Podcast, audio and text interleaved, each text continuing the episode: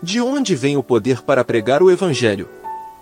Primeira carta aos Coríntios, capítulo 2. Comentário de Mário Persona.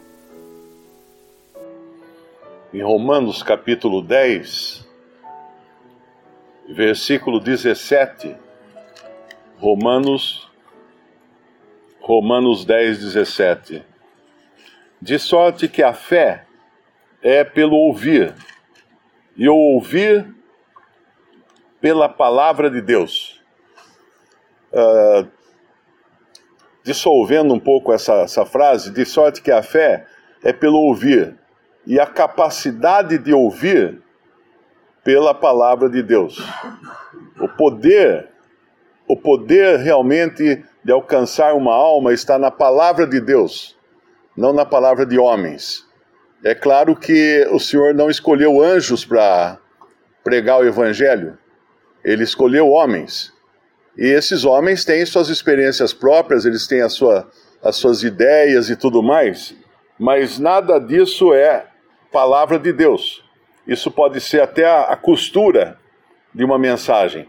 Mas na realidade o poder está na palavra de Deus. Por isso que é importante, quando alguém está pregando o Evangelho, uh, inserir versículos no meio da pregação.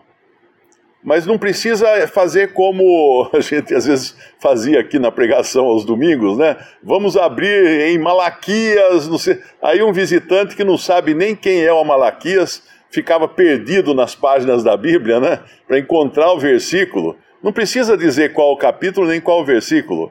Uh, simplesmente falar aquilo que está no versículo e é suficiente. Eu não preciso dizer que em João capítulo 3, versículo 16 está escrito. Uh, não, eu posso falar: Deus amou o mundo de tal maneira que deu seu Filho unigênito, que fica de bom tamanho, porque aí é, é o Espírito Santo que vai usar a sua palavra e aplicar no coração da pessoa que ouviu. Porque o importante é que ela escute não que ela aprenda a virar páginas da Bíblia para descobrir onde é que tem versículos, né? Que ela escute, porque o poder está na palavra de Deus e é o poder para abrir o ouvido. É interessante isso. Eu, durante muito tempo eu, eu entendia errado esse, esse versículo, né? Uh, a fé vem pelo ouvir e, e, e, ouvir a palavra de Deus. Não, é o, a capacidade de ouvir é que é destravada pela palavra de Deus.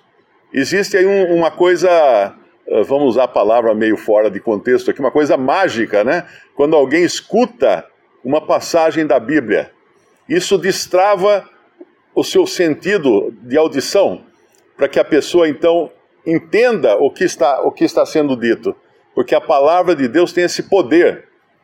E é a palavra de Deus que vai dar vida, que vai conceber vida aplicada pelo Espírito Santo, ela vai conceder vida a uma alma, para que essa alma que antes estava morta nos seus delitos e pecados e não estava entendendo bulhufas do que era dito, ela de repente se toca porque a palavra de Deus destravou, destravou a sua audição espiritual. E ela recebeu vida então, e agora ela está sentindo o peso dos seus pecados e ela vai poder então crer no Senhor Jesus Cristo.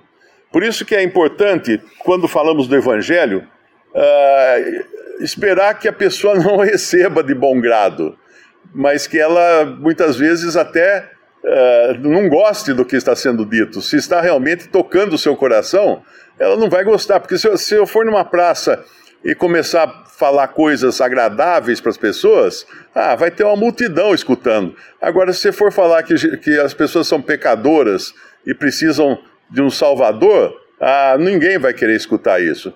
Então, uma maneira também de discernir se um evangelho, se uma mensagem evangelística é de Deus ou não, é perguntar: tem sangue?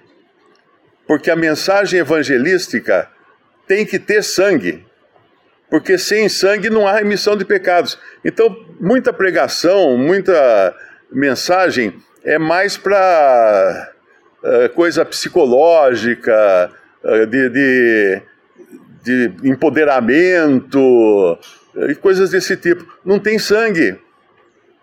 Tem um folheto muito bom, o título é Onde está o sangue? que é o de um judeu que se converte, né? Quando ele, ele vivia agoniado porque ele sabia que os, os sacrifícios dos judeus tinham cessado. Mas ele sabia que sem sangue não há remissão de pecados. Então ele, ele fica procurando, até que ele escuta uma pregação, ele vai num lugar e tem uma pessoa pregando, e a pessoa fala do sangue, do sangue que foi derramado no lugar do pecador. Então o verdadeiro evangelho tem que ter sangue. Sem sangue não é evangelho.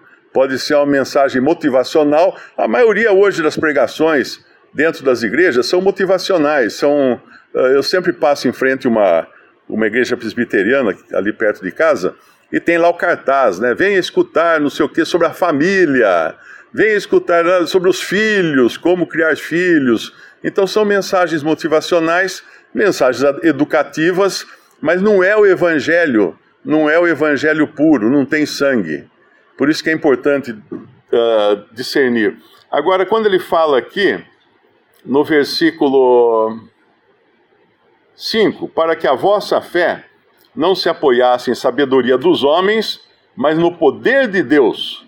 Todavia falamos sabedoria entre os perfeitos, não porém a sabedoria deste mundo, nem dos príncipes deste mundo, que se aniquilam.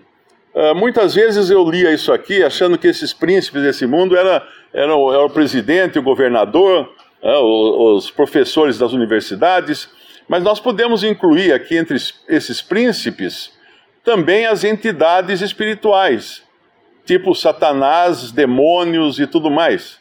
Porque eles são príncipes também, eles são, eles são potestades que atuam nesse mundo. Às vezes as pessoas me perguntam como é que Satanás continua insistindo na sua agenda, se está tudo escrito na Bíblia, o fim dele, a, como é que vai terminar tudo. É simples. Porque ele não entende. Ele não entende, ele não tem inteligência espiritual para entender a palavra de Deus. Ele pode conhecer, ler, saber, mas ele não tem inteligência espiritual. Então ele não entende. As potestades desse mundo não entendem a palavra de Deus. Por isso que ele segue no seu caminho, achando que os seus planos vão, vão dar certo no final. Mas aqui nós uh, quando fala, não porém a sabedoria deste mundo, nem dos príncipes desse mundo que se, que se aniquilam, mas falamos da sabedoria de Deus oculta em mistério, oculta em mistério, a qual Deus ordenou antes dos séculos para a nossa glória. Então, se ela é oculta em mistério, o único que pode uh, desocultá-la, não sei se a palavra existe, é o próprio Deus, pelo Espírito Santo.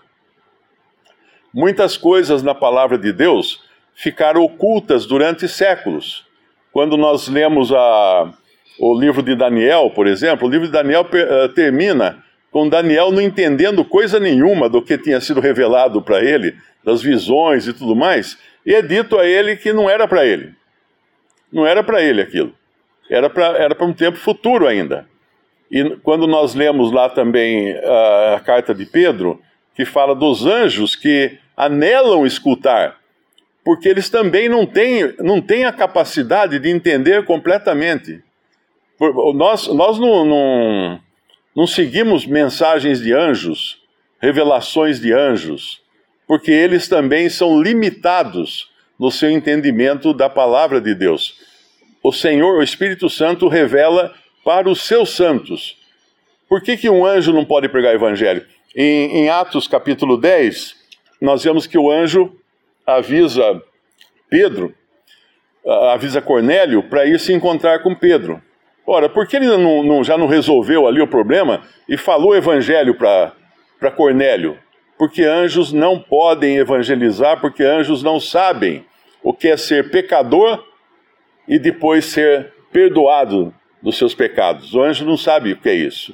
Por isso que eles, eles ficam maravilhados de ver essa classe de pessoas que foi tirada do fundo do poço do pecado e ainda assim recebendo uma vida nova e ainda assim acabar sendo endereçada para, para a glória, para a glória de Deus, para estar junto com Cristo. O anjo não entende isso daí. Então ele não pode pregar evangelho. E até em Gálatas, quando, quando Paulo fala uh, se nós mesmos, ou um anjo vindo do céu, vos pregar um outro evangelho, uh, seja anátema, seja maldito.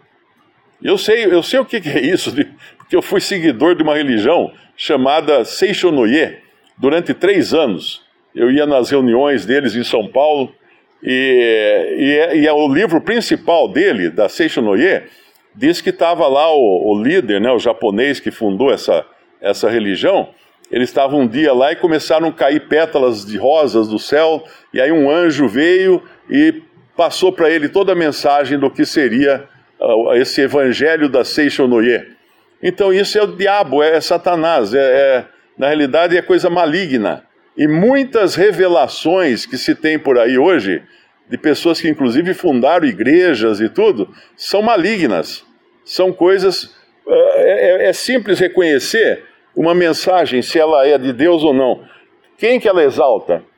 Se ela exalta o homem, ela não é de Deus. Porque a mensagem de Deus, a palavra de Deus, exalta a Cristo e somente a Cristo. Não exalta homem nenhum. Não tem, não tem nenhum lugar para exaltação humana. E é interessante isso, porque existe dentro do, do sistema religioso uma dose bem grande de exaltação humana, que é inclusive criada pelas próprias faculdades de teologia. Porque você vai lá, você recebe um título de mestre, de doutor em divindade. Imagina alguém que tenha a coragem de, de, de dizer eu sou doutor em divindade. Ou seja, de divindade eu, eu entendo tudo. Isso é, isso é loucura, é completa loucura. O homem, se ele não põe a sua boca no pó, se ele não reconhece a sua pequenez, ele não pode entender a palavra de Deus.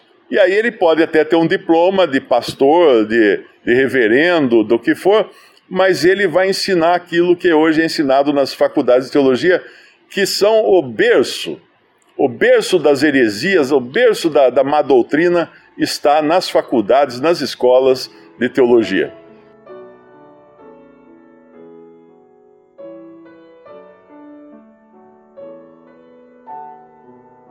Visite respondi.com.br. Visite também 3minutos.net.